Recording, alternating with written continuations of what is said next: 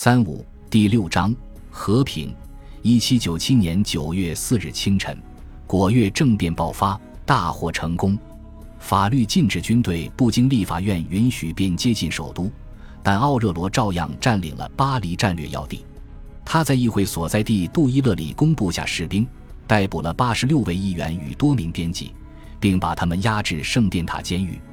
这些人中，巴泰勒米、皮舍格吕。巴尔贝、马尔布瓦等很多人随后被逐至四千四百英里之外的流放地圭亚那。卡诺逃脱抓捕，成功来到德意志。可想而知，迪莫拉尔亦被捕。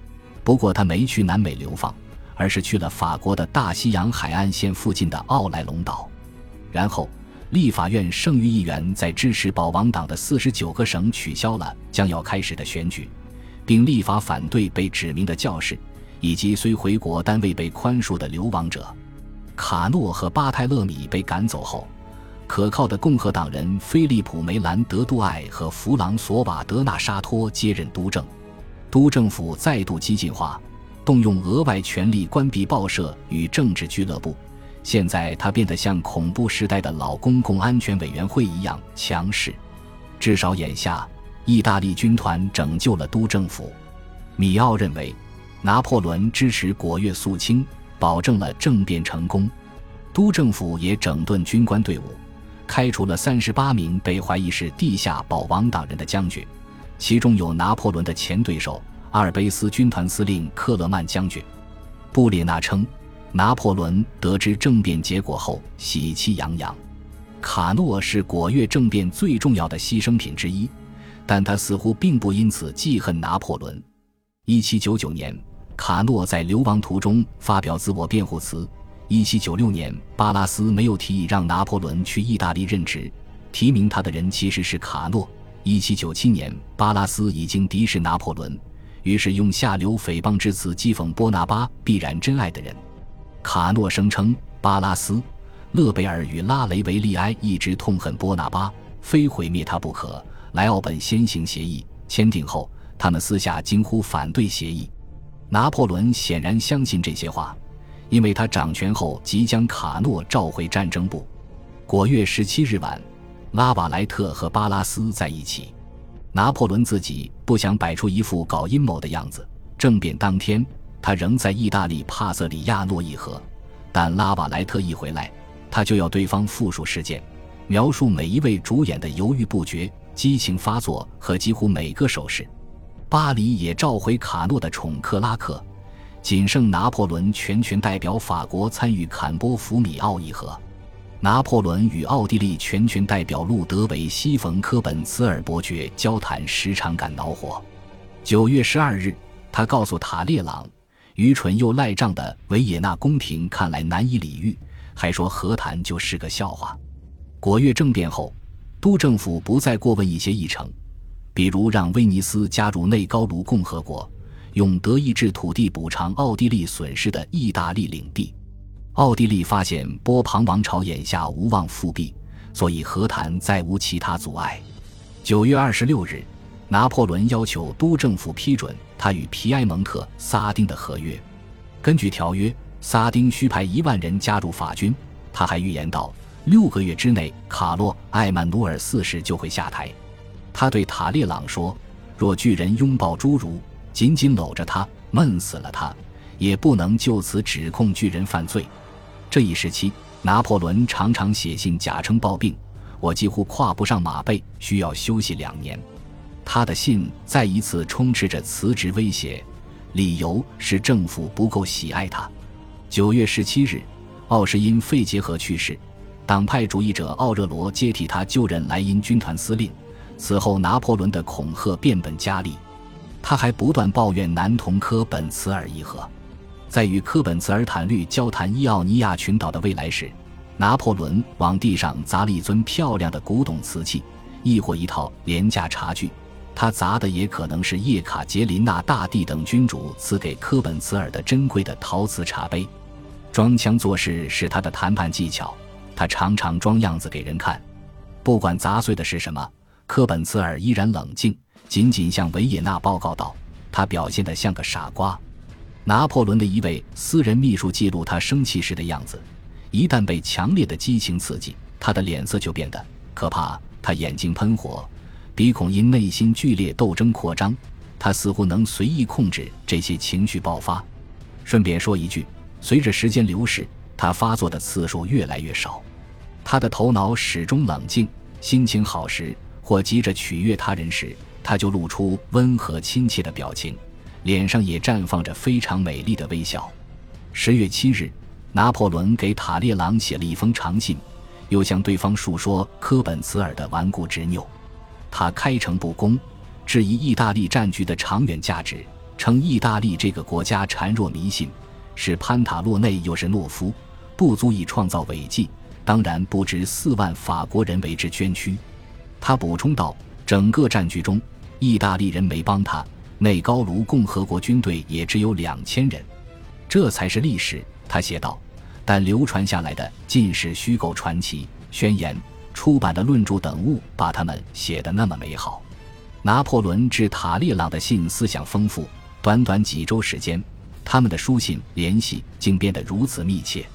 我写的全是心里话。他对自己的新盟友兼知己说：“这是我能给你的最高敬意。”一七九七年十月十三日破晓时分，布列纳走进拿破仑的卧室，告诉他山上满是雪。于是他从床上一跃而起，大叫：“什么？才十月中旬，什么鬼地方？好吧，我们必须讲和。”他立刻推测大雪很快会封路，所以莱茵军团不能支援他了。坎波福米奥村位于帕萨里亚诺的拿破仑司令部和乌迪内的科本茨尔总部正中间。十月十七日午夜，双方再次签约。条约规定，奥地利割让比利时与莱茵河西岸给法国，威尼斯的伊奥尼亚群岛归法国，伊斯特拉半岛、弗留利、达尔马提亚、威尼斯本身、阿迪杰河与波河下游归奥地利。奥地利承认利古里亚共和国与内高卢共和国，而内高卢共和国将与其斯帕达纳共和国合并。法奥结成最惠国关税同盟。摩德纳公爵失去他的意大利封地，但奥地利用莱茵河以东的布莱斯高公国补偿他。十一月将召开拉施塔特会议，届时双方会规划神圣罗马帝国的未来，探讨如何补偿封地被征收的莱茵亲王们。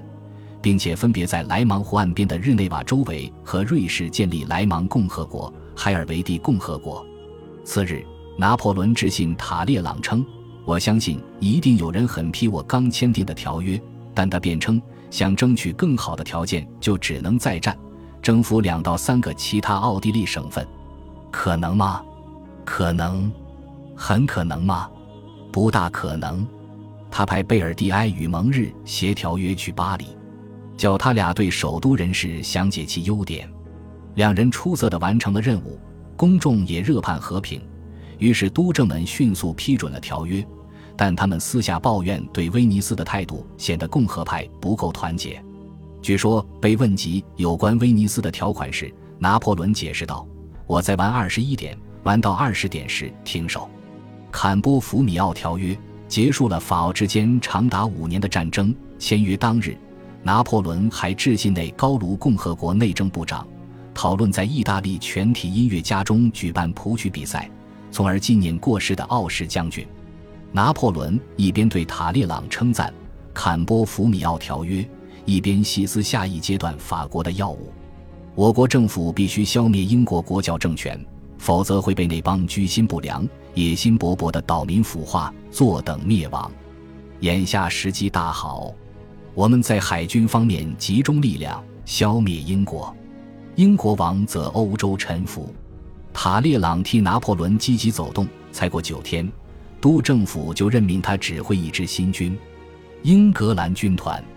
拿破仑立刻开工，他提议从奥氏子女处取走奥氏的英国地图，重新勘察敦刻尔克与勒阿弗尔之间的所有港口，还下令建造大量运兵炮舰。十一月十三日。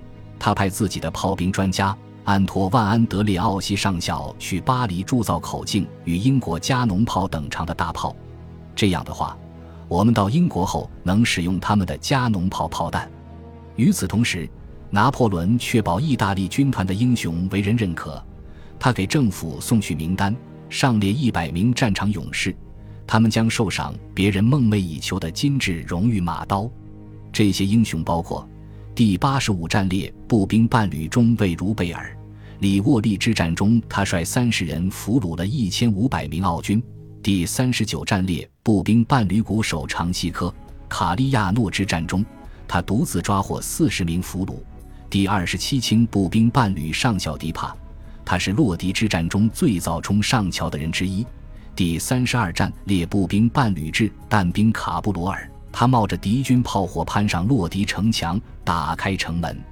拿破仑还给巴黎送去一面锦旗，旗上列有他口中的此场战事中的俘虏人数、缴获的军旗数与大炮数、俘获的战舰数、签署的合约数、解放的城市数。其作品被送去巴黎的艺术家人数，这些人包括米开朗琪罗、提香、维罗内塞、科勒乔、拉斐尔和列奥纳多达芬奇。感谢您的收听，喜欢别忘了订阅加关注，主页有更多精彩内容。